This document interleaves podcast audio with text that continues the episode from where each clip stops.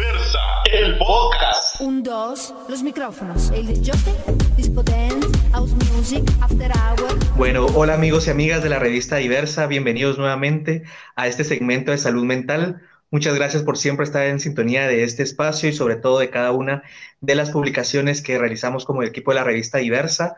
Mi nombre es José Eduardo, soy el psicólogo del equipo y para mí es un verdadero placer estar nuevamente compartiendo con cada uno de ustedes. Desde ya les agradezco que estén muy al pendiente de cada una de las plataformas y redes sociales en las que nos encontramos. Estamos en Spotify como Diversal Podcast, también estamos aquí en Facebook, nos pueden encontrar en Instagram, estamos en Twitter, en YouTube como Diversa Revista, así que hay cien mil maneras de que ustedes puedan ser parte de esta gran familia. Y bueno, en esta semana eh, el tema de salud mental es un tema que considero sumamente oportuno poder tocar, sobre todo porque en diversos segmentos de salud mental anteriores hemos abordado el tema de autoestima y de amor propio, pero únicamente haciendo mención de estos conceptos. Sin embargo, al hablar de autoestima, eh, y amor propio es un proceso completamente complejo de poderlo construir y creo que al final eh, todos en algún momento, en alguna parte de nuestra vida, hemos pasado por ese proceso de cuestionarnos realmente cómo poder tener amor propio, cómo poder tener autoestima, realmente tenemos amor propio, no tenemos amor propio, eh, a qué nos referimos exactamente como amor propio. Y qué mejor entonces que poder compartirlo con un profesional que es colega amigo, colega amigo, yo eh, de manera particular lo admiro muchísimo en el trabajo que realiza. Eh, él es el licenciado Kenneth Brito. Eh, Kenneth, ¿cómo estás? Hola, ¿cómo estás? ¿Qué tal, José Eduardo? Mucho gusto compartir con ustedes. Gracias, mira, muchísimas gracias por haber aceptado hacer este en vivo de salud mental.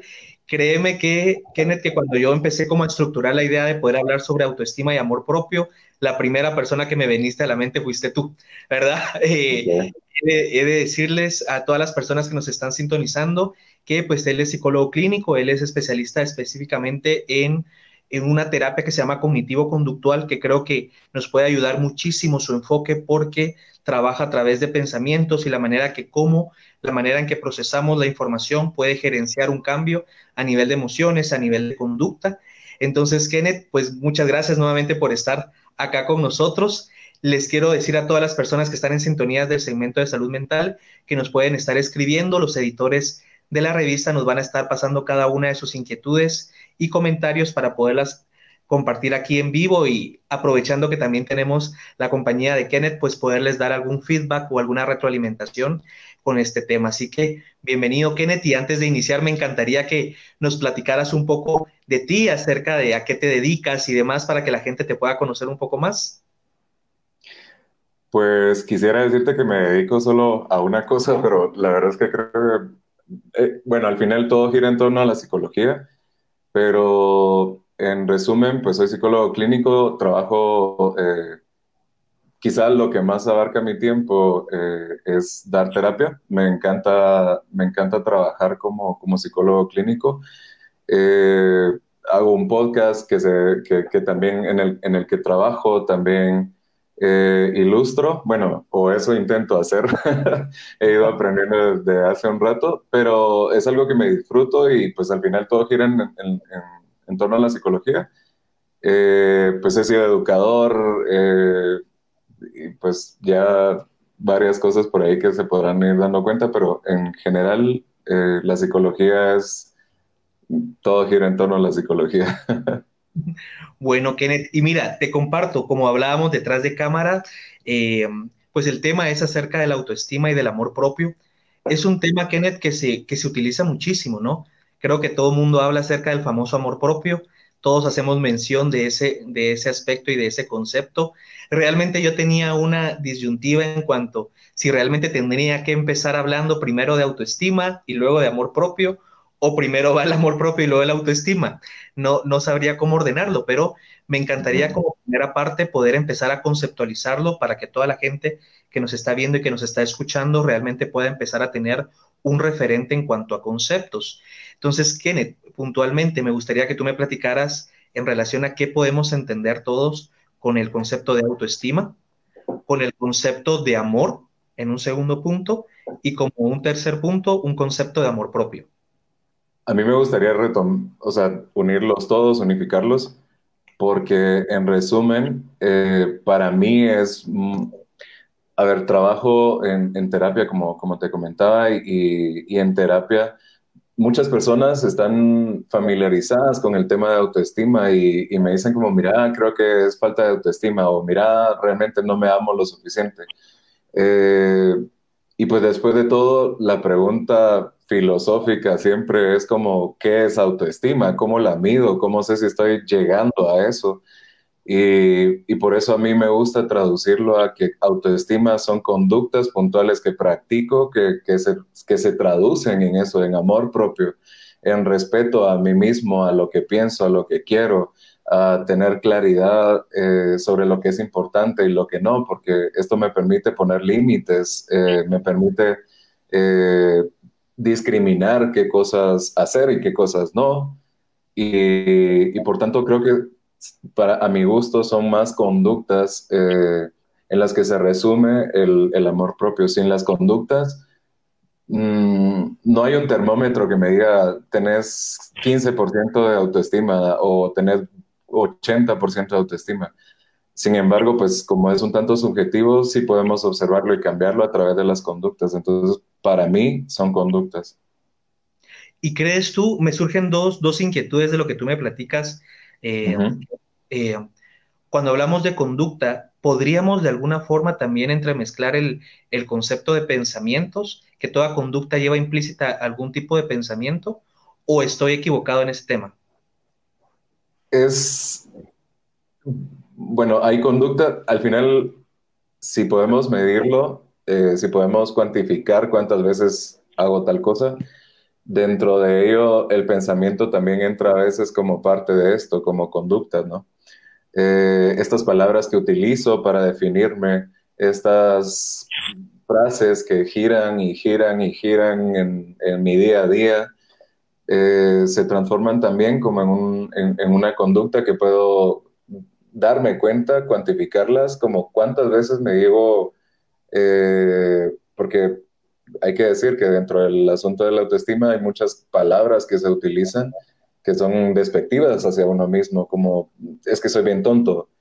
Eh, y si quisiéramos un poco trabajar en tu autoestima, podemos cuantificar también como las veces, por lo menos las veces que sos consciente y que las veces que te das cuenta de cuántas veces tu, tu pensamiento gira o, te califica de algunas maneras. Entonces el pensamiento también es parte de y claro, el pensamiento, eh, si yo pienso que soy un tonto, pues resulta que mi conducta se, se, parece a ese concepto que tengo de mí. Porque como soy un tonto, pues nada, no voy a hacer tal cosa. O como soy un tonto, pues resulta que eh, pues no me voy a meter a, estudiar esto que quisiera o que me gusta o lo que sea, porque pues no me va bien, ¿sí?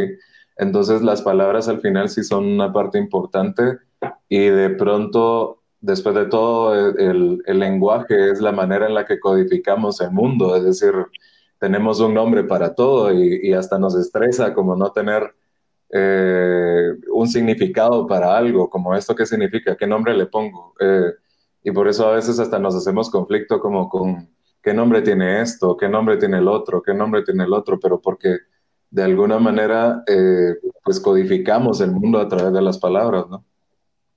Y sabe, Kenneth, eh, quisiera aclararle a todas las personas que nos están viendo y escuchando, para que se familiaricen un poco cuando yo hacía la acotación que tú eras cognitivo, porque conductual, porque en la psicología existen como diversas maneras de poder entender algunos conceptos. Y siempre he pensado que la terapia cognitivo-conductual eh, o esta forma de poder analizar el comportamiento humano y la manera en la que nos vamos desarrollando como personas puede ser de muchísima utilidad y es de, tú decías algo bien interesante, no, no tiene como mayor carga, tal vez no es que no tenga mayor carga filosófica, pero es más puntual y más concreto para toda la gente que probablemente no tiene acceso a un proceso de, de psicoterapia per se, pero sí puede tener lineamientos y guías bases que le puedan ayudar a poder construir algunos puntos de referencia en este tema. Eh, algo que me gustaría eh, preguntarte, Kenneth, porque me llama mucho la atención la asociación que tú haces en relación al tema de conducta y que obviamente el pensamiento también puede generar una conducta o cierto tipo de conductas. Eh, a mí en clínica particular muchas personas me hacen referencia al hablar de tema de autoestima eh, o tema de, amor propio, también lo asocian con emociones.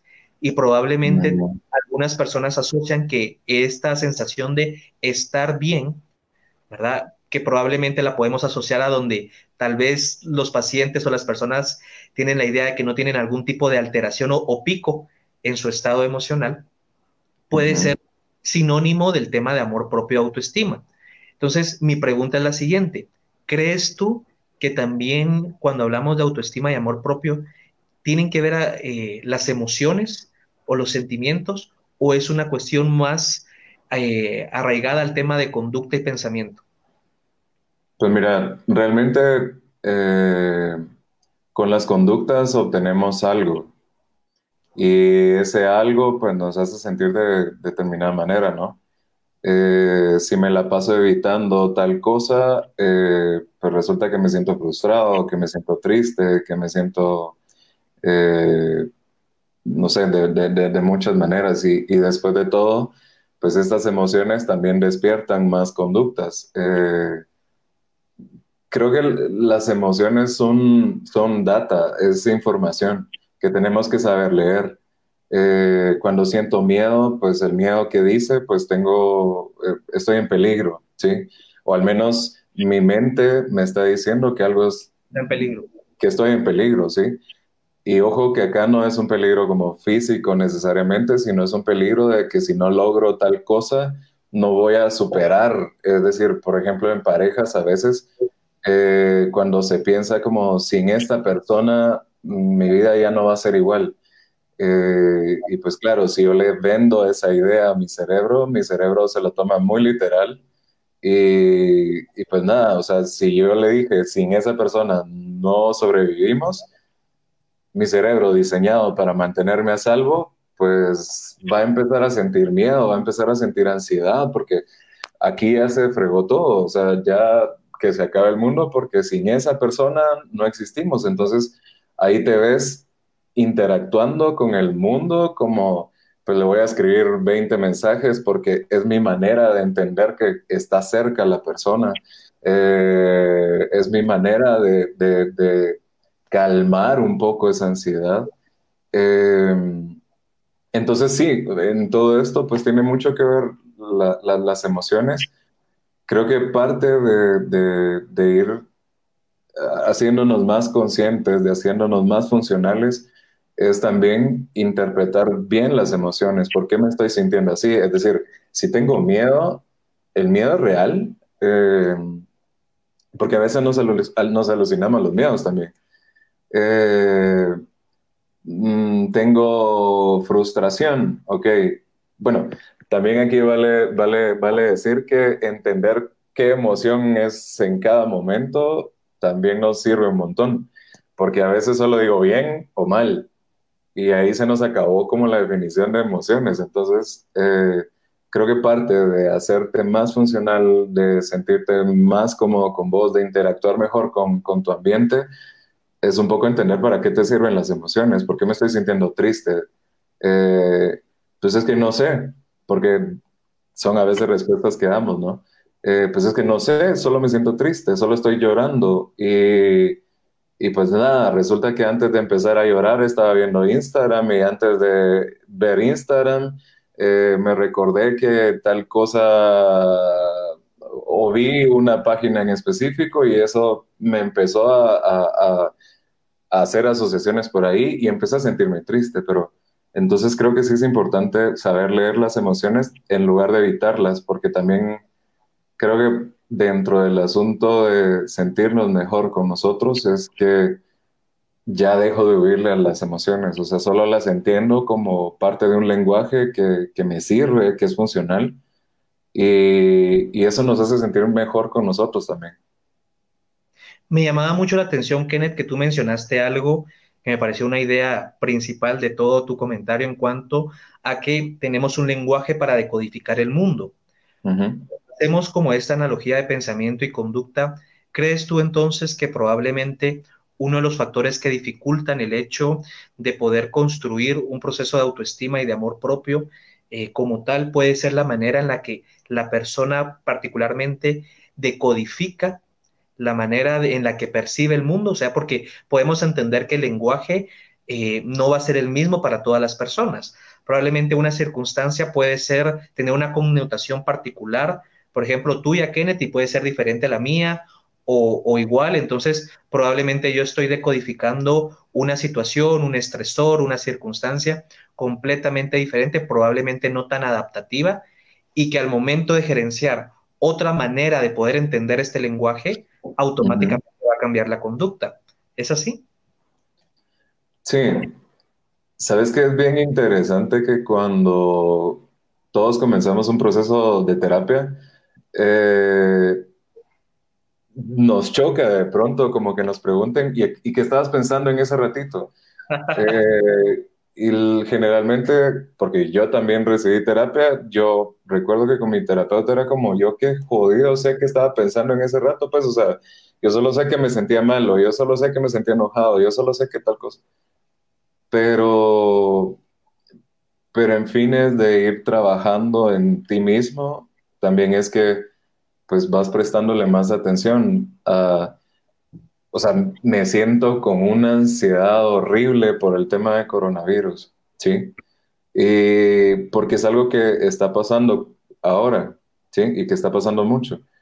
Eh, pero todo dependerá de qué palabras le estás o qué oraciones estás utilizando para, para entender todo esto que pasa, porque si dentro de todo el resumen de mis de, mis comentarios acerca de las cosas, es como, no, si me da, me muero.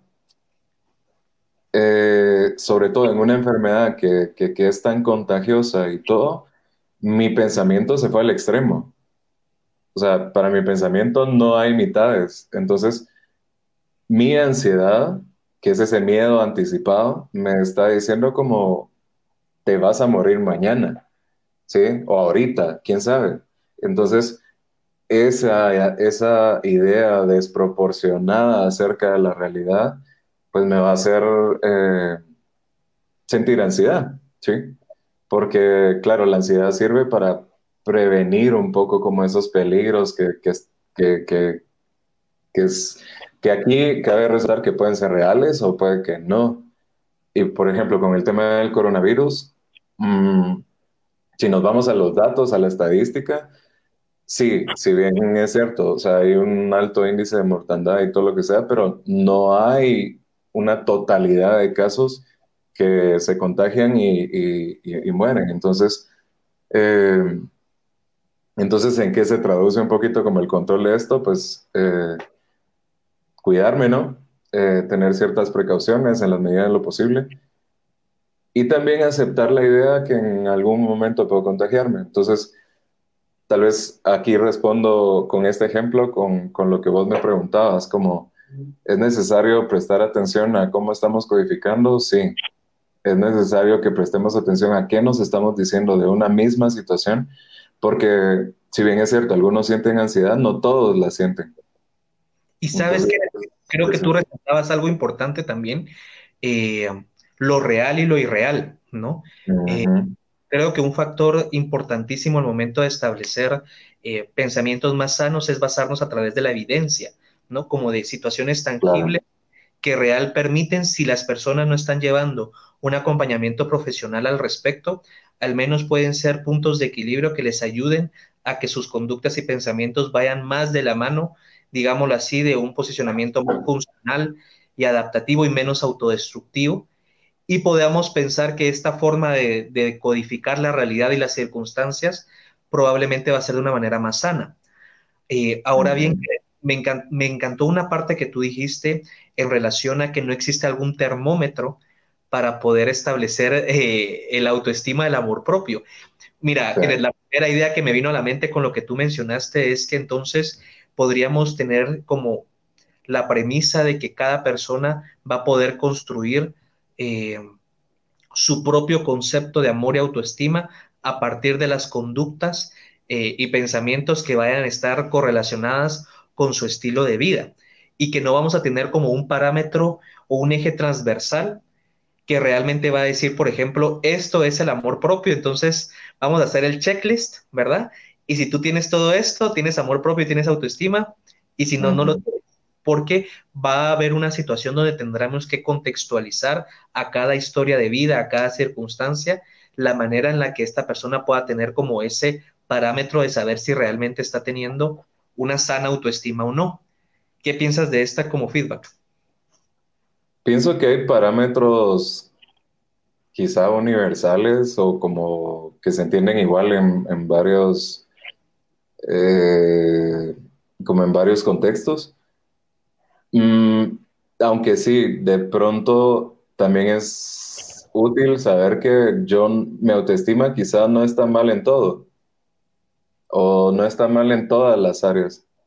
¿Sí? Walter Rizzo eh, segmenta la autoestima o el concepto de autoestima en autocompasión o autorrefuerzo, creo que es que se llama, el, o sea, uno de los componentes de, la autoestima. Y, y, él habla al respecto como de qué tanto sos capaz de, ver la realidad, como, ok, aceptar que cometiste ciertos errores, pero no ser rígido y, y escupir el montón de cosas despectivas eh, por decir como, no, es que si no salió como lo tenía pensado, no, no es, lo, no está bien. Y, la autocompasión un poco es como, bueno, eh, no puedo hacer las cosas, todas las cosas bien. Eh, de pronto, y pues está bien que, que, esto me salga mal. O me esforcé lo suficiente, así es que aunque ninguna de las cosas que pensé son como las pensé, pues nada, no pasa nada porque, porque, porque está ahí, ¿no? Eh, también la autoeficacia, que es esa sensación de, estoy logrando lo que me estoy proponiendo, porque también es cierto en la autoestima que a veces eh, nos decimos que vamos a hacer muchas cosas y hacemos de ellas, de 10 cosas hice una. Entonces, el concepto que voy teniendo acerca al respecto como de lo que soy capaz de hacer claro, se ve afectado porque me estoy diciendo que, estoy, que quiero hacer 10 cosas y de esas solo estoy haciendo una. Eh, ¿Sí? Mira, es que me llamó la atención algo, eh, solo quiero ver si lo logré eh, asimilar adecuadamente. O sea que podemos tener, por ejemplo, en, ciertas dimensiones de nuestra vida un sana autoestima y en otras no, como por ejemplo, probablemente en el área laboral, en el área familiar, probablemente mi, nivel de, autoconcepto, de amor propio, la manera en que yo interactúo, la manera en la que yo genero conductas y pensamientos en estas áreas o dimensiones de mi vida, podemos decir que van encaminadas a un, a un nivel adaptativo y funcional, pero puedan haber otras áreas de mi vida donde realmente sea completamente lo contrario, porque mis pensamientos, porque mis conductas van de una forma desadaptativa y disfuncional. Sí, porque por ejemplo, hay algunas personas que se sienten sumamente eficaces en su trabajo, por ejemplo, y no lo sienten de pronto con respecto a sus metas de me quiero meter al gym. Eh, y comienzan a hacer ejercicios y como a los dos días le duró todo el asunto y, y, ahí, o sea, en esa área como de de lo que me propongo de comer mejor, de ir a, de hacer ejercicio, de no sé qué, no sé cuánto, tal vez en este que es como un poco más de, autocuidado, se podría llamar, eh, tal vez no, no, me siento tan eficaz o tal vez no me siento tan eficaz eh, en un hobby que, que yo tenga, ¿sí? Eh, por, por, eso es como muy importante de pronto ver un todo y no, y no pensar como mi autoestima si en una parte de mi vida yo no tengo un buen concepto mío, seguro lo tengo en todo. Y soy pésimo, no me quiero y, no es así. Porque quizás sea más compasivo conmigo eh, en lo que tenga que ver con el trabajo, pero no lo soy en la U o no lo soy en mi familia.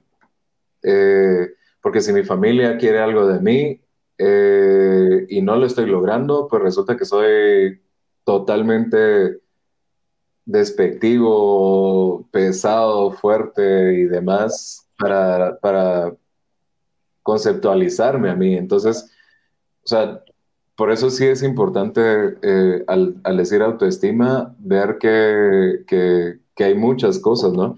Por ejemplo, con, con, lo de Walter Rizzo, él habla también de autoimagen. Y quizá yo me sienta eficaz, quizá yo me sienta, no soy tan, no soy tan castigador conmigo mismo en otras áreas, pero en lo que respecta a mi imagen, cuando me paro frente a un espejo, pues que nada, que no veo nada positivo. Eh, y, eso sí es como un poco como, como el, el, amor, digamos, o como la aceptación que tenés como respecto a tu, tu imagen. Eh, también está el autoconcepto, que son todas esas palabras que utilizas para, para, para definirte, porque constantemente es increíble, pero si, nos si ponemos atención, a veces pareciera que cargáramos un rótulo aquí que dice todo lo que somos y, y la gente a veces nos pregunta y, escupimos todo como, no, porque yo no puedo porque no sé qué cosa. Eh, sí, quisiera hacer tal cosa, pero no puedo porque no sé qué. Y no sé, vas tirando como siempre todo el montón de conceptos eh, que tenés al, hacia tu persona, ¿no? Mira, me parece muy sano el, enfoque que tú estás dando, Kenneth, sobre todo porque eh, permite realmente que las personas puedan tener la capacidad de, primero, no sé si es la palabra adecuada, pero como segmentar cada una de las dimensiones de su vida y entender que probablemente que en una situación haya más disfuncionalidad que en otra, esta no tiene que contaminar todas las demás áreas de su vida. Y entonces creo yo, como una hipótesis que ahorita me viene a la mente, es obviamente los niveles de angustia, de ansiedad o de reacciones incluso corporales van a mermar porque entonces la persona ya no va a empezar a contaminar las demás áreas de su vida vistas como un todo, sino que tiene la capacidad de poder identificar el área particular que probablemente necesita mayor trabajo, mayor acompañamiento, pero incluso validar todas esas otras dimensiones de su vida donde hay más adaptabilidad y funcionalidad, pueden permitir y pueden ser el soporte que realmente haga que estas áreas de eficiencia sea muchísimo más fácil trabajarla, eh, porque si lo ves como un todo, puede ser demasiado castigador y muy complicado, o tú lo decís, demasiado desgastante a nivel emocional, porque vas intentando, intentando, intentando, la persona va construyendo, pero si en un aspecto falla, si en un aspecto no se logra el objetivo, automáticamente como efecto dominó se destruye todas las demás dimensiones, entonces suele ser más complicado. Kenneth, como para ir sintetizando este primer bloque, eh, podemos tener entonces la idea, tú me corregirás si estoy en lo correcto, que al hablar de autoestima, de amor, de amor propio, primero lo englobamos en un solo concepto y podemos traducirlo a conductas puntuales que probablemente también van a ir de la mano de pensamientos, pero que van encaminadas a un proceso de funcionalidad y, adaptabilidad, o si no lo jugamos de esa manera, que no va en contra de la integridad de sí mismo como la persona. ¿Estoy en lo correcto? Eh, sí, es que al final, al final, es, resumir como muchas cosas en, un solo, y ahí es donde yo te decía que tratamos de codificar todo en un solo concepto, pero, pero quizá a veces... Es, como para, que la gente al menos tenga como un punto de referencia de cómo poderlo como, como entender para que pueda también empezarlo a aplicar eh, a su vida, ¿no? Entonces, eh, trataba de hacer como algunos sinónimos para que la gente pueda tener como ese propio termómetro o ese propio parámetro y me sonaba la palabra adaptabilidad, funcionalidad, pero también lo asociaba como, por ejemplo, evitar situaciones de autoagresión, etcétera. No sabría o no se me ocurre ahorita como cómo, eh, porque es que, ¿sabes? Pienso y, cada vez como en terapia lo, lo, veo un poco más, que cada caso es un caso. Eh, por tanto, como, no sé, tal vez por eso me gusta un poquito como e, estas variables de, de autocompasión, de autoeficacia, de autoimagen, autoconcepto, porque para mi gusto eso me da un poco el norte de eh, qué evaluar ¿sí? Porque, porque de pronto hay como qué está funcionando mal o qué está funcionando bien, sí me tocará como prestarme atención, ¿sí? Es decir, en autocompasión, eh, en donde me trato mal, en donde no, eh, en donde pues acepto un poco más que no, eh, que no me sale todo bien y en donde no. En, en autoeficacia, qué cosas he dejado de hacer y que me he dicho que voy a hacer. en autoimagen, pues, digamos, no podemos cuantificarlo, pero sí me serviría por una evaluación un tanto subjetiva o menos subjetiva de ir viendo como de 1 a 10 en autoimagen yo qué tanto me, quiero, ¿sí? O qué tanto me gusto, qué tanto estoy conforme conmigo. Eh, entonces al final a mi gusto es como sentarme e ir evaluando en todas estas áreas si le pusiéramos un punteo de 1 a 10 en autocompasión, qué tanto lo soy, pero, pero en estas áreas, que, es decir, en todos los roles que juego eh, en mi vida, ¿no? Porque lo mismo, puedo ser compasivo como, como pareja, puedo ser compasivo como, como empleado, pero soy pésimo en todo lo demás. Pero entonces me va a ir sirviendo poner como una valoración de 1 a 10 como para saber, ok, en todas las áreas esto es como lo que más quisiera prestarle atención. Y Kenneth, solo para, para hacer un refresh, solo antes te quiero compartir que ya estamos teniendo algunos saludos de la gente que nos está viendo y escuchando. Juan Fernando Solomán nos manda saludos. Hola Juan Fernando, un placer, gracias por estar en sintonía del segmento. También Javier Jiménez, saludos chicos éxitos en el programa de hoy. Muchísimas gracias, Javier, por estar al pendiente. Igual Quique Gitano nos manda saludos. Muchísimas gracias, Quique. Y otro René Félix también nos mandaba saludos. También eh, te quiero compartir que tenemos una referencia de Magnolia Blanco y dice, hola, soy niñera y me gusta lo que hago en mi trabajo y se me da muy bien. Y los niños me aceptan muy bien, pero en mi casa no logro tener el mismo éxito con mi hija de 12 años. Me cuesta un montón tener una comunicación eficaz entonces en algún momento me siento mal, pero lo vuelvo a intentar.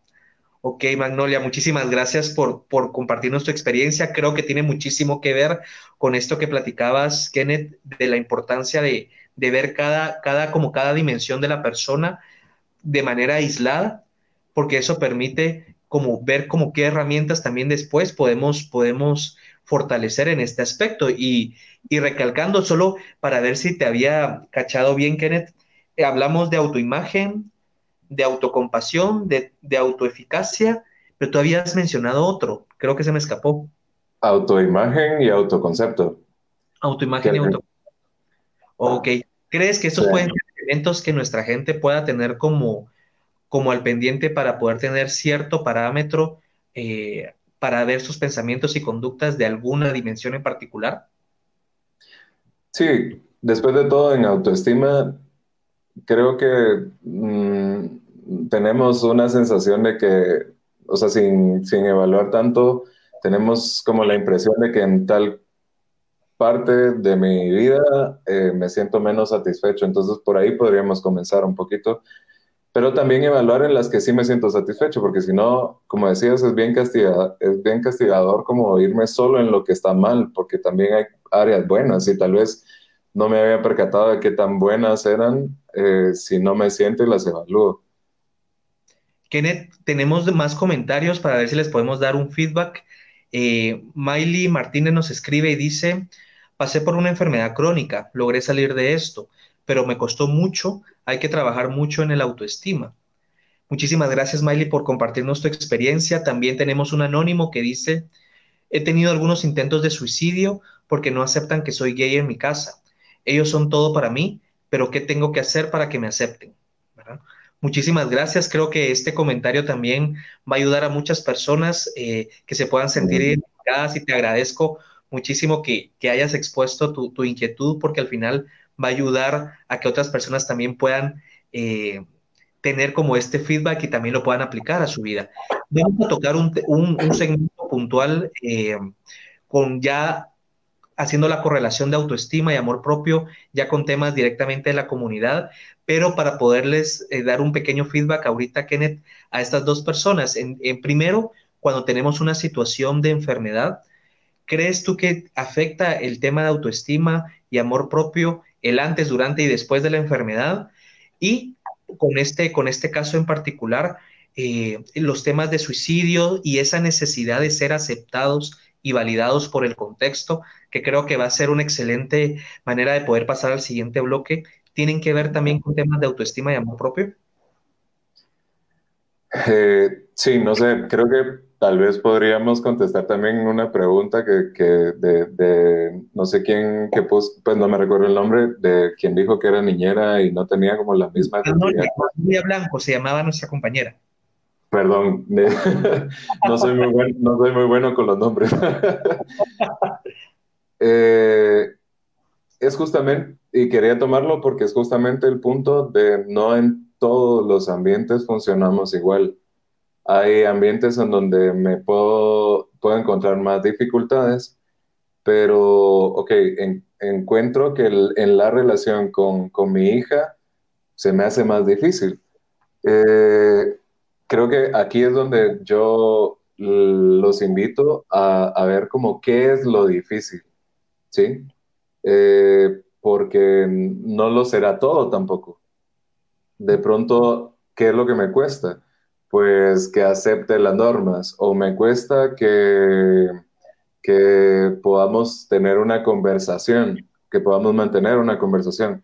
Me cuesta discutir, me cuesta... Eh, quizá no es tan cercana a mí y me cuesta pues provocar esos momentos como de cercanía. Entonces, entendido como qué de todo el, asunto es un poco lo que me preocupa o lo que me cuesta, me es más fácil ir observando también, ok, cuando yo le digo esto, ella reacciona de esta manera, pero cuando yo le digo esto, reacciona de esta manera. Eh, y, poco a poco vamos a ir descubriendo que hay patrones también en, en, lo que pasa. Es decir, siempre que hago esto, esto, siempre que hago el otro, esto, siempre que tal cosa, esto. Y eso nos sirve increíble porque em, podemos ir como entendiendo la conducta y, y, ver que también no es como tan aleatorio el asunto, sino, o sea, hay una forma de interactuar. Eh, entonces, Magnolia, pues espero haber aportado un poquito con esto pero sí es importante como desglosar una misma situación y definir puntualmente con, con conductas como qué es lo que está pasando. Eh, después el siguiente comentario era al respecto de... De una enfermedad crónica. Sí, de la enfermedad crónica.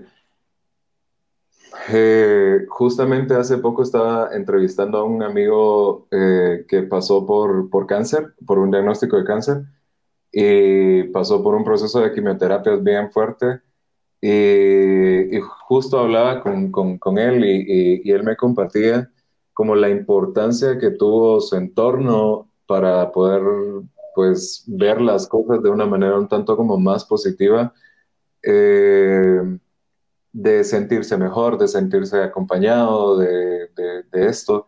A veces no lo tenemos, pero, pero es decir, creo que siempre está el punto de, tal vez, tal vez un punto como medular de mejorar eh, la autoestima es prestarnos atención. Porque sin prestarme atención yo no sé qué está mal, yo no sé qué, en qué me siento mejor, en qué me siento peor, cuándo me siento bien, cuándo me siento mal, qué, qué cosas del contexto de pronto y, son sinónimo de, sentirme mal, de sentirme bien. Pero incluso en una enfermedad crónica, eh, pues hay elementos que podemos trabajar como para, para, para sentirnos mejor.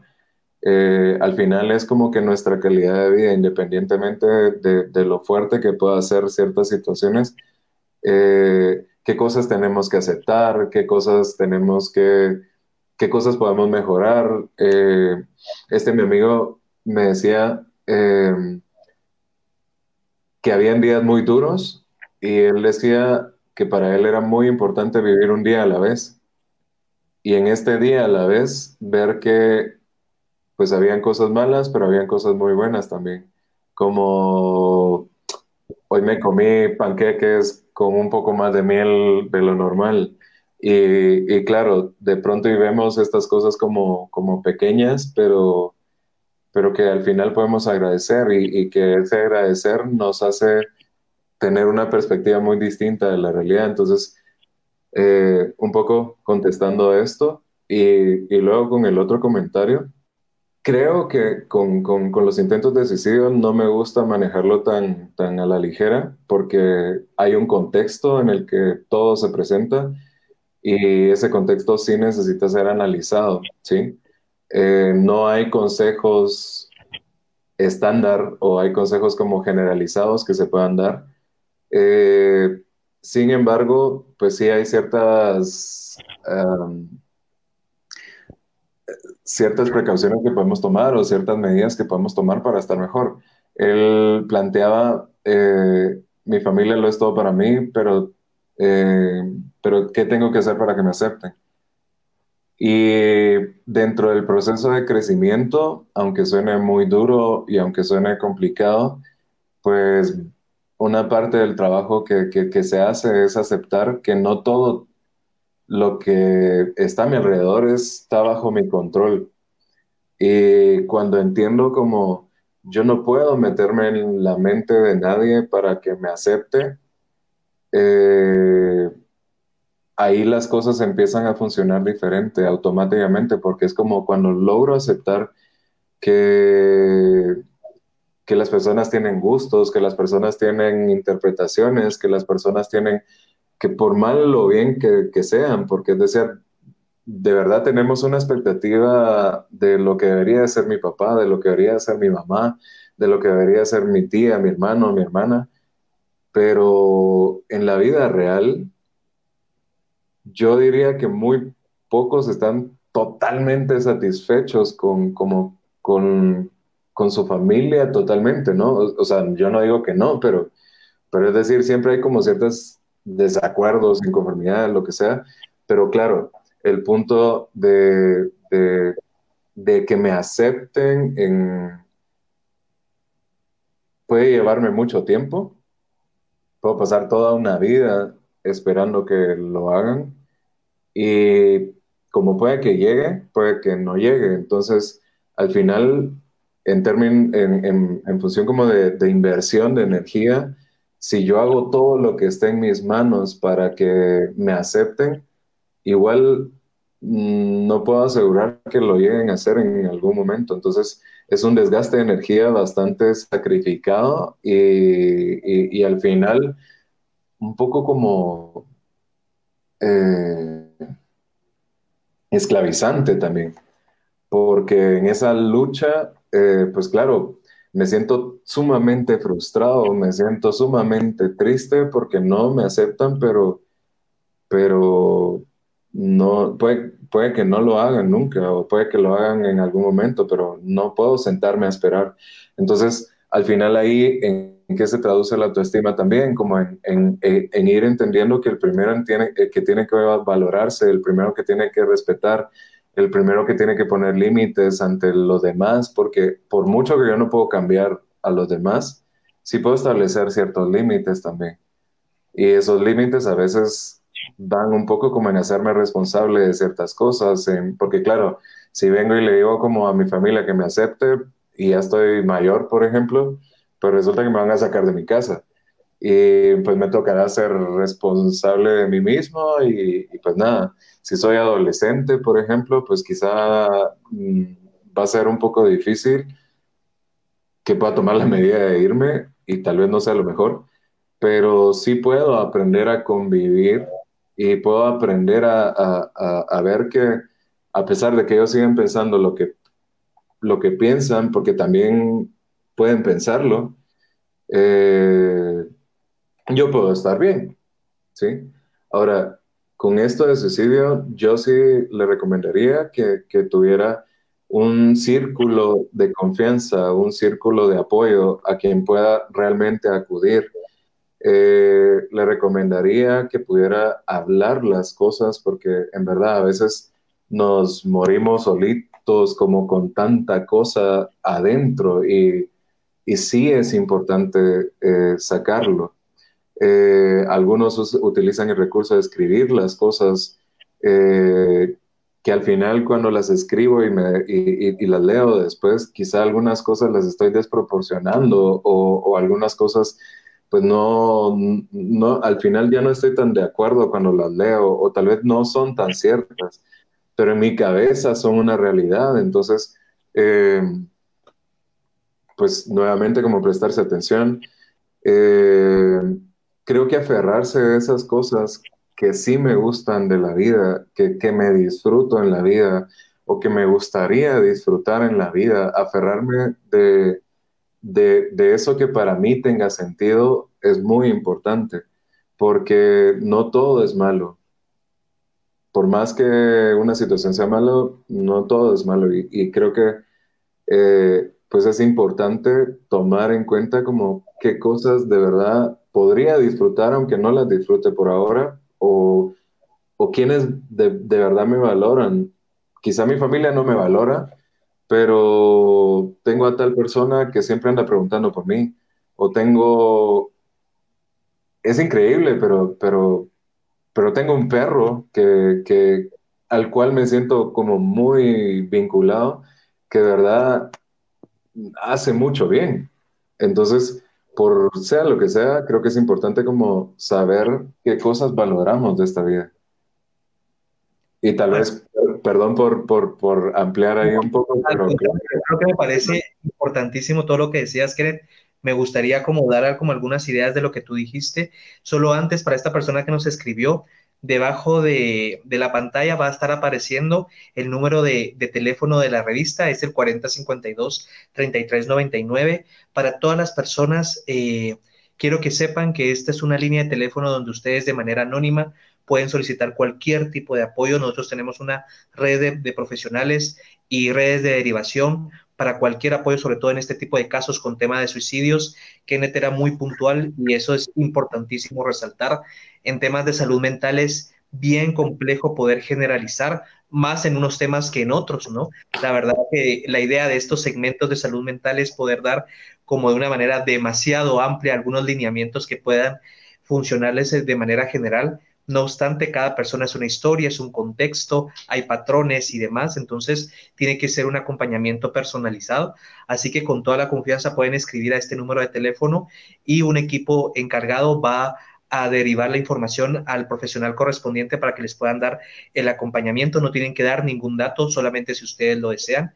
Entonces, para nosotros como revista es importante eh, hacerme, hacerles mención de este tipo de, de acompañamientos porque no solamente es como que lanzamos el segmento de salud mental y bueno, gracias por compartir y, después pues que les vaya bien, no, sino que también para nosotros es importante dar ese acompañamiento y ese seguimiento, eh, ya sea desde un enfoque legal, desde un enfoque psicológico o de cualquier otra especialidad que ustedes necesiten, de tal manera que se puedan sentir acompañados. Y Kenneth, tú decías algo interesantísimo eh, con este tema de aceptación. Eh, porque algo que, quería consultarte puntualmente, que tiene mucho que ver con el tema en sí de la comunidad de la diversidad sexual, porque te lo planteo un poquito. En los anteriores hemos hablado de diversos temas, eh, pero una de las situaciones que ha surgido y que me ha parecido demasiado interesante es la necesidad que tenemos los seres humanos de este proceso de adaptación y de validación de nuestro contexto, sobre todo de nuestras figuras primarias de afecto. Eh, cuidadores primarios, ya sean nuestros padres o estas personas que hayan brindado ese sentido de seguridad y de supervivencia. Eh, en algún momento, eh, incluso con otros invitados que hemos tenido, hemos tenido algún tipo como de, de, diferentes comentarios y apreciaciones para poder analizar la situación como tal, pero tú mencionabas algo importantísimo en cuanto a el hecho que la persona tiene que fortalecer su bienestar personal previo al contexto porque realmente tanto una palabra que tú, que tú dijiste o hiciste mención de que es una situación completamente esclavizante, el hecho de querer satisfacer al contexto y esa necesidad de validación del contexto, que claro, tú hacías la acotación también que en temas de niñez y adolescencia es un tema completamente distinto porque hablamos de un posicionamiento de dependencia, pero ya en la etapa adulta ya hay otro tipo de recursos a nivel emocional y a nivel tangible o funcional que le pueden permitir a las personas eh, poder gerenciar otro tipo de decisiones y conductas, ¿no?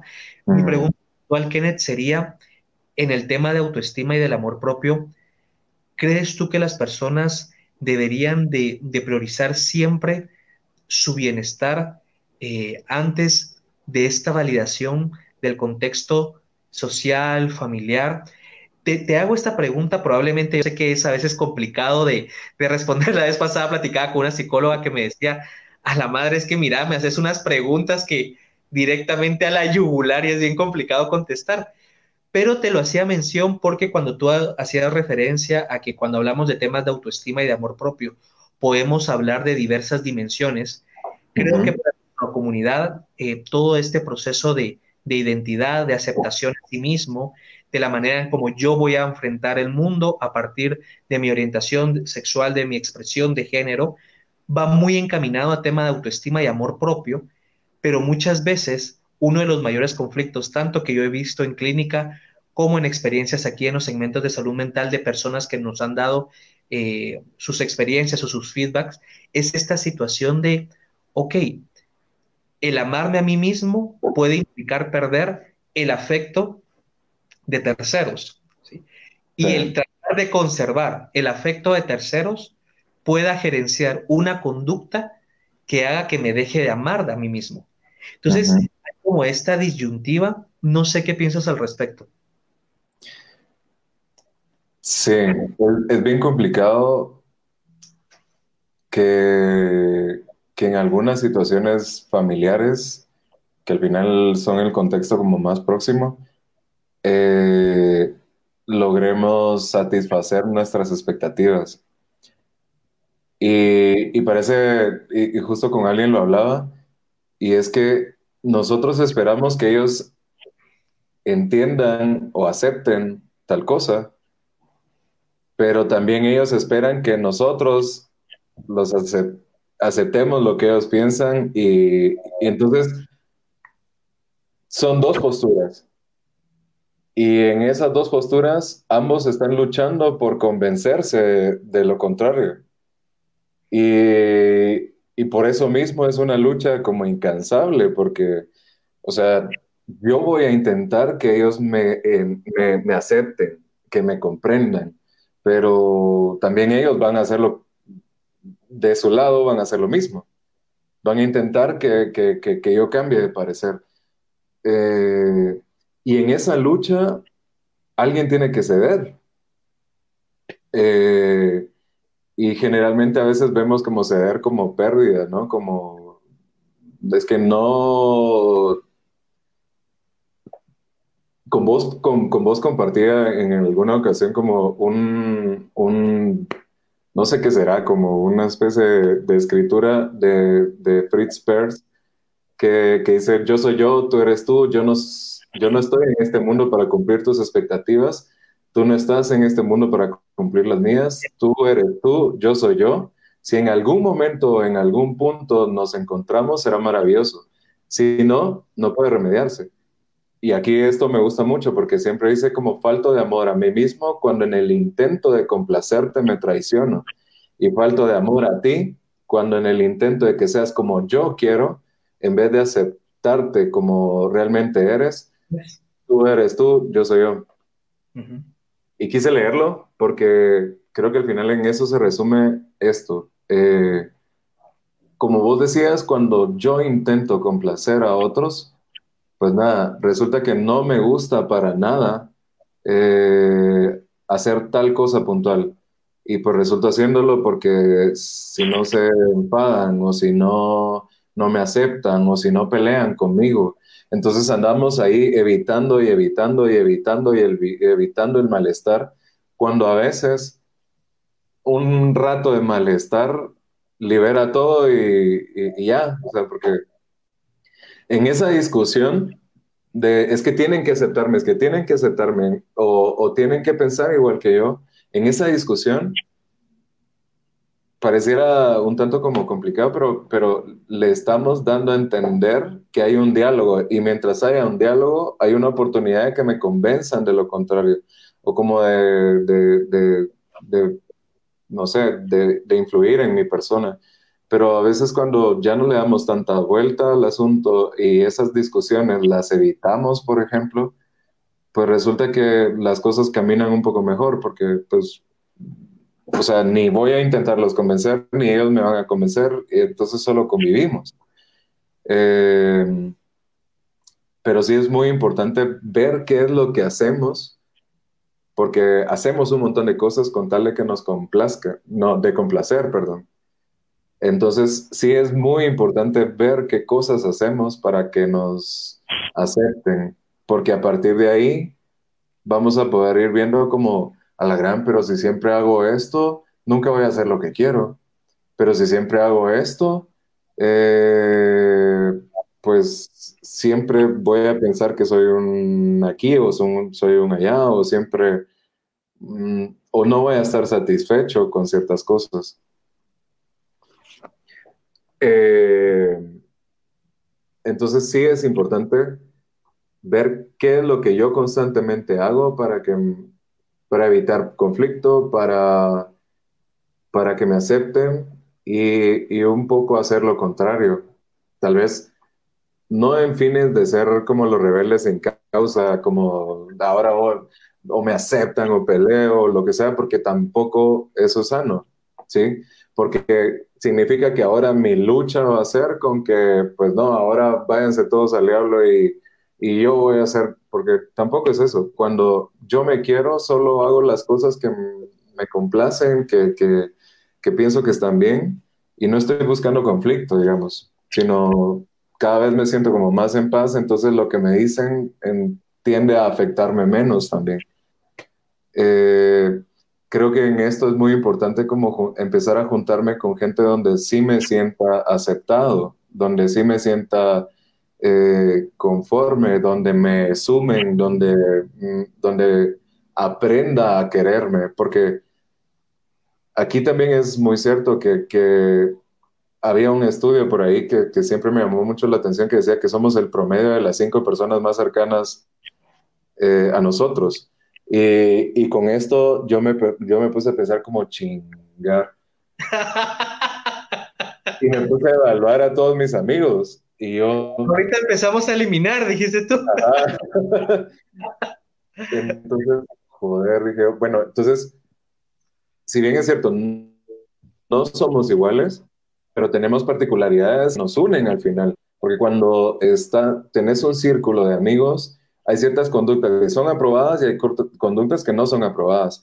Entonces, por tal de encajar en ese círculo, pues hay ciertas cosas que, que, que, que están en común, que se unen. Entonces, también es cierto que no solo es como de echarle pestes a mi familia, sino más bien entender que no solo mi familia es importante, es entender que todo mi contexto en, en, donde me relaciono va a ser importante. Entonces, tal vez no puedo cambiar que mi familia me, me acepte, pero sí puedo estar con personas y se va a oír feo, pero, pero tal vez si no estoy obteniendo ese amor como lo quisiera de mi familia, siempre habrán personas que van a poder dármelo. Y aunque suene como a la gran, pero es que yo quisiera, sí, pero la realidad es que no. Entonces, eh, tengo un círculo donde en verdad me siento bien, donde en verdad me están sumando, donde en verdad cada vez siento que me estoy queriendo más. Entonces, cuando identifico, ok, si, si las personas más cercanas tienen ahí como, como ese factor común y, resulta que todos nos tiramos pestes, a nosotros mismos, todos no nos queremos, todos eh, vemos lo peor del, del, mundo, todos tal cosa, pues estoy un poco jodido porque es la realidad. Y así voy a seguir interpretando las cosas. Y sabes, Kenneth, ahorita que hacía la mención de, de, esta, de esta cita, tuve un montón de flashbacks.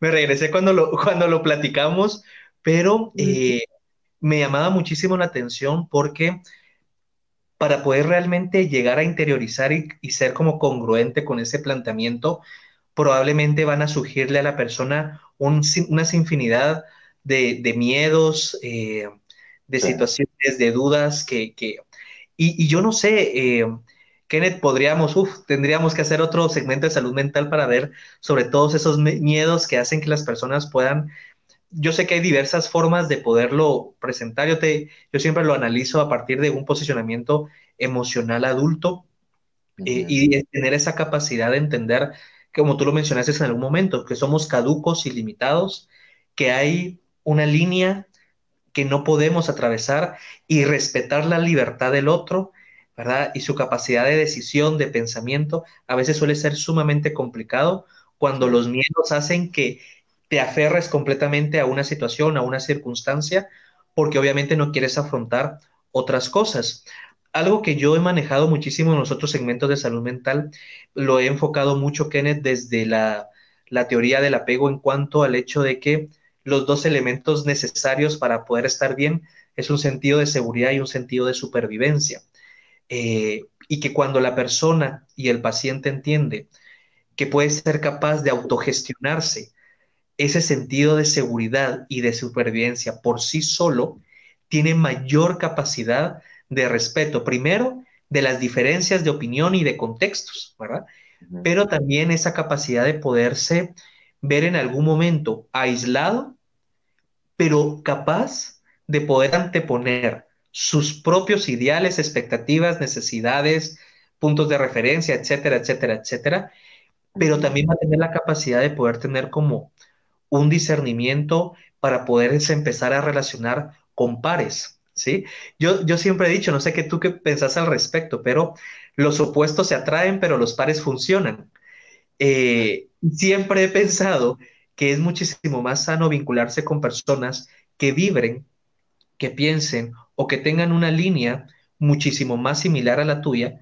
No quiere decir esto que no puedas convivir con otras personas de posiciones diferentes pero es muchísimo menos desgastante, ¿verdad? Porque evitar la situación de estar convenciendo, de estar a puro tubo me tienen que aceptar o a puro tubo yo tengo que dejar eh, convencerme por el otro o a puro tubo tenemos que hacer que esta vinculación funcione, sino cuando realmente, o sea, quitamos esa premisa y nos damos el chance de entendernos capaces o al menos que estamos decodificados para llenarnos con este sentido de seguridad y supervivencia, nos permite primero tener mayor capacidad de colocar límites, mayor capacidad de discernimiento y de poderte conectar con personas pares. No sé qué pensás. Sí, creo que valdría la pena evaluar con quiénes me estoy juntando y, ver cómo si me están llevando a eso que quiero o lejos de eso, pensamos igual. Y no es que vas a dejar de querer a las personas, sino simple, simple y sencillamente, mi papá me lo ponía en un contexto cuando profesionalmente él me decía, si quieres ser el mejor psicólogo, te vas a relacionar con los mejores psicólogos. Si quieres ser el mejor bombero, vas a relacionarte con el mejor bombero. Y, y es cierto, o sea, si quieres ser un emprendedor, si le vas a seguir compartiendo a tus amigos que no tienen una sola visión de la vida, nunca vas a hacerlo. Entonces, sí, es buenísimo que si quieres emprender, pues anda a empezar juntándote y viendo en redes, en lugar de estar viendo otras cosas, empezás a seguir gente que sea emprendedor. Pero lo mismo se traduce en bienestar personal. Si me sigo relacionando con las personas que no aportan en absoluto, pues nada, es, es lo que tengo. Pero si alguien me sube ese techo, esa expectativa, como de a la gran, yo quiero ser como, como esta persona, tal vez no como, como esa persona, sino quisiera sentirme igual de bien, quisiera eh, valorarme igual que, que, como lo hace esta persona. Entonces, realmente sí es un punto de evaluar con quienes me estoy juntando y empezar a buscar o propiciar lugares donde donde hasta me, hasta me voy a sentir un poco forzado a, dejar de escupir tanta basura, por ejemplo, de mí mismo, porque me van a voltear a ver así como, pero ¿por qué no te querés? O sea, ah. eso, en este grupo no utilizamos esas palabras para, entonces vas a empezar a sentir como raro, como, ah, es que hay otra forma de ver las cosas, ah, es que ah, hay gente que sí se quiere y entonces empezás a cambiar un montón de cosas también. Eh, creo que sería muy, muy, muy importante que tal vez no puedo cambiar las situaciones, pero, pero puedo empezar a, a, actuar como, como si me quisiera. Me, voy a dar tiempo a mí mismo para leer, para hacer ejercicio, para voy a organizar puntualmente qué comidas son las que quiero tener para, para cuidar mi salud. Eh, voy a eh, voy a ver como qué cosas me gustaría hacer con las que me sienta satisfecho conmigo mismo, que sienta que tengo un reto, que, y, ojo que con los retos hablo de ir poco a poco, porque también a veces somos aborazados y de la noche a la mañana queremos ser otra persona y eso no pasa, no, no es real. Entonces, eh, pues nada, eh, voy a comenzar con, con meterme a un curso de tal cosa. Y, y, no me voy a meter a un curso así como, no, me voy a meter a Creana y, o a Doméstica, a un curso de ilustración, a mí que me gusta, por ejemplo. Eh, pero vas como construyendo poco a poco. Al final, lo importante de todo esto, José, es que podamos tener casi que hasta un tablero donde hagamos un checklist de las cosas que nos fuimos proponiendo e ir poco a poco. O sea, nivel básico, básico, básico, básico, básico de, ¿sabes que hay una aplicación que cambia con, que, que, ponga un poco como, que te ayuda a modificar hábitos, pero esta aplicación te dice como, ok, vamos, ya vamos a ir con tus hábitos. Ahorita lo que te vamos a, a incluir es que te vas a tomar un vaso de agua todas las mañanas, que va a ser lo primero que vas a hacer. Entonces, Vos decís, pero eso suena fácil, pero operacionalizarlo, eh, volverlo real, pues resulta siendo no tan fácil. Entonces, eh, la, aplicación te, te, pone un recordatorio el, día anterior, en la noche, para que pongas tu vaso de agua a la par de la cama, porque eso facilita tu conducta de tomarte el vaso, porque si en la mañana tenés el sueño de la vida y te toca ir hasta la cocina, ya estuvo que no te lo tomaste. Entonces, también es muy cierto que tenemos que ir prestándonos atención para ir viendo cómo ayudarnos a cumplir las cosas, porque de pronto, y todo ese montón de cosas que me dije que iba a hacer, me las pedí todas al mismo tiempo. Por eso no he hecho nada. Eh, entonces sí es como importante hacerlo. Y sabes, que yo no sé si tú te acordás, eh, uy, hace bastante tiempo platicábamos que yo siempre te decía que a mí me había hecho mucha mucho sentido una frase que tú me habías dicho de ser como un perro callejero. Eh, y, siempre, siempre te la mencionaba, pero creo que es importante también para las personas cuando hablamos de este tema en cuanto a pares, tener la capacidad, yo lo, lo parafraseo de esta manera como tener la, la, capacidad de esperar a su propia manada, de encontrar a sus pares. Creo que en este proceso también de desligarte de este análisis, de, de ver con qué personas te están sumando, no te están sumando, van en, como en la línea de vida que quieres construir, no van y demás, pueden haber espacios de tiempo eh, donde te puedas quedar incluso solo, ¿no? Eh, sin familia, sin amistades, etcétera, sin otros vínculos, etcétera. Pero también estos espacios son parte de ese proceso donde la persona también es importante que sepa eh, que debe de fortalecer esa conexión consigo mismo y saber esperar hasta que pueda encontrar esos pares que puedan ir formando como su manada, ¿no? Yo hacía la alusión del perro callejero cuando lo platicamos en ese momento, porque era como ir por la vida, ¿no? Eh, con esa capacidad que vas a ir encontrando y tú vas viendo si te vas uniendo, no te vas uniendo, pero con la capacidad de que tú estás completo para llenar lo que hacíamos referencia, esa seguridad y esa supervivencia, entonces va a ser un proceso de elección, la vinculación con los demás y no un proceso por dependencia o por necesidad. Eh, había un, comentario de, una persona que nos, que nos escribía que decía, entiendo que a través de la relación que tengo con los demás, puedo construir una mejor relación conmigo mismo. ¿Es así? No sé si quieres responder a esta, Kenneth. Yo, yo lo veo con el hecho de que el contexto siempre va a implicar, puede facilitarte o puede generarte mayor complejidad ese proceso de construcción contigo mismo y con lo que tú quieres. Por eso la importancia de tener como ese criterio de poder discernir, de poder evaluar, de poder analizar qué es lo que estoy haciendo, con qué personas me estoy vinculando, me llevan y no me llevan, porque sí creo que en algún momento el contexto o los vínculos pueden construirte o destruirte en algún momento.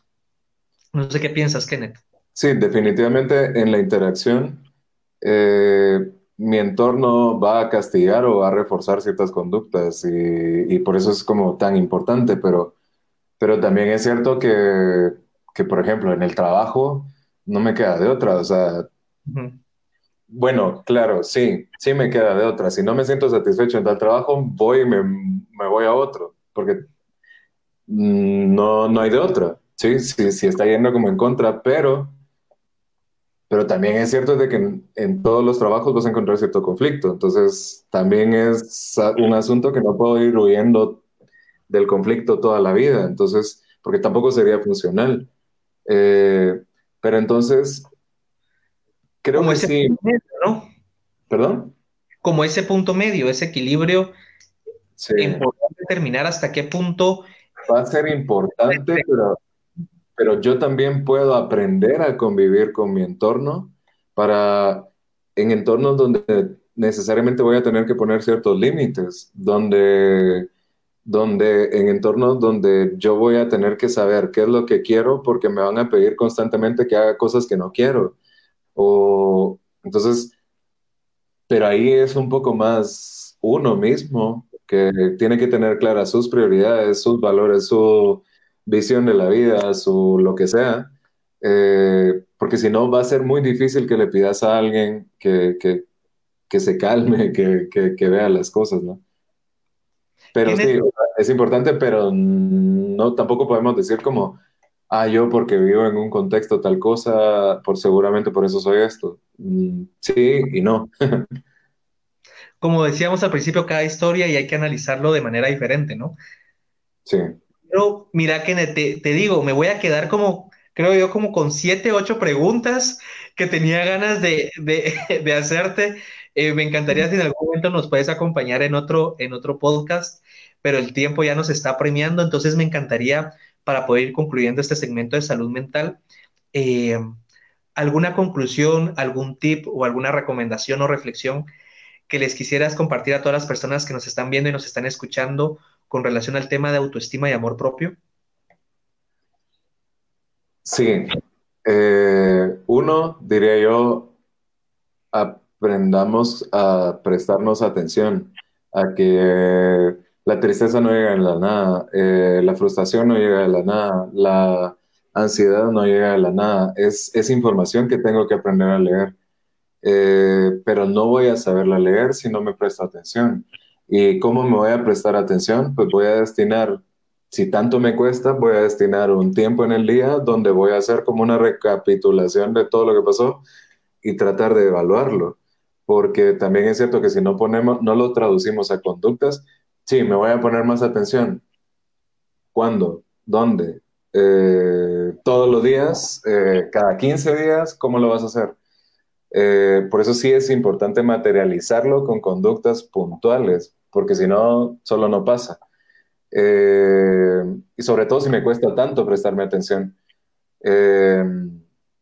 dos, cualquier cambio que querramos hacer respecto a nuestra autoestima, materialicémoslo con conductas, ¿sí? Es decir, si yo quisiera que mi pareja entendiera cuánto amo a la pareja, eh, voy a ver un poco como, pues voy a tener más citas, voy a ser detallista, le voy a, me voy a acercar, voy a hablar, voy a mantener constancia con la persona. Lo mismo, si yo quiero amarme, necesito tener conductas puntuales que se interpreten como eso, ¿sí? Eh, entonces, por eso sí es importante que, no nos quedemos como, ah, mi autoestima está mal. Bueno, primero, como dijimos, tal vez eso sería un tercero, evalúa, porque antes de cambiar cualquier cosa, evalúa. Entonces, ya evalué y resulta que, pues nada, no me siento en autoeficacia, no me siento tan mal en el trabajo, en no sé qué, no sé cuánto, pero en esto sí.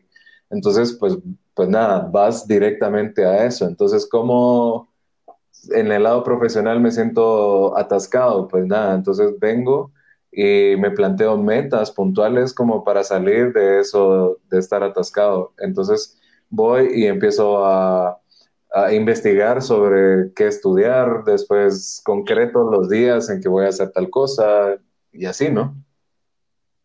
Bueno, Kenneth, muchísimas gracias. ¿Alguna literatura que, que pudieras referirnos o algún autor para que, las personas que nos están viendo y escuchando puedan buscar al respecto?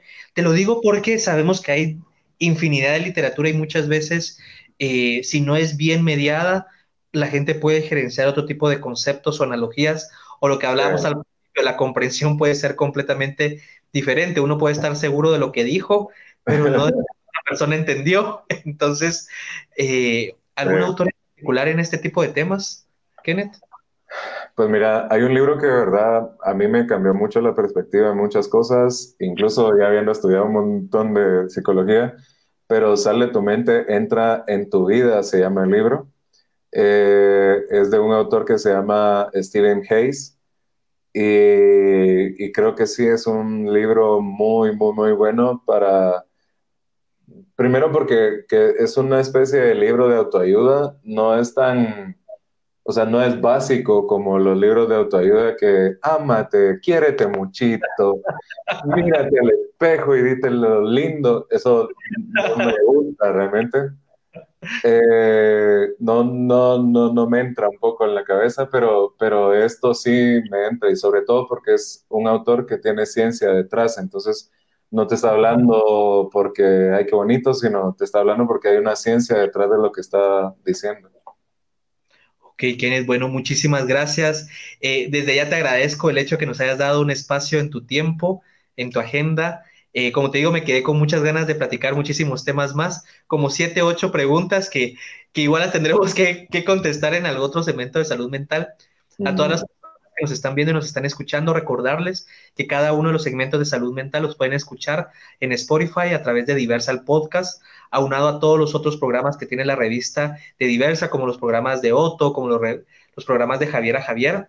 Les recordamos que nos puedan seguir en cada una de nuestras plataformas y redes sociales eh, estamos abiertos a cualquier inquietud, cualquier sugerencia y recordarles puntualmente lo del número de teléfono de contacto a la revista por si ustedes tienen alguna necesidad, o al menos yo en lo particular en temas de salud mental, para mí es muy importante recalcarles el hecho de que este es un medio de contacto completamente confidencial, es una red de profesionales que está al pendiente de este, de este número de teléfono y procuramos que en la medida de lo posible, lo más pronto poder dar respuesta a cualquiera de sus inquietudes en temas de salud, en temas de salud mental eh, o en cualquier otro tipo de tema para que ustedes también se sientan apoyados por, nosotros.